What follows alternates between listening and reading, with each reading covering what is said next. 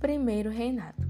Com a independência do Brasil, uma Assembleia Constituinte tentou limitar o poder do imperador. Dom Pedro I não aceitou essa imposição, dissolveu a Assembleia e propôs uma nova Constituição, dividindo o poder do Estado em quatro: legislativo, executivo, judiciário e moderador. Despesas de guerra, aumento da dívida externa, autoritarismo, balança comercial brasileira fragilizada são marcas desse período. A economia do primeiro reinado foi praticamente igual à do poder colonial.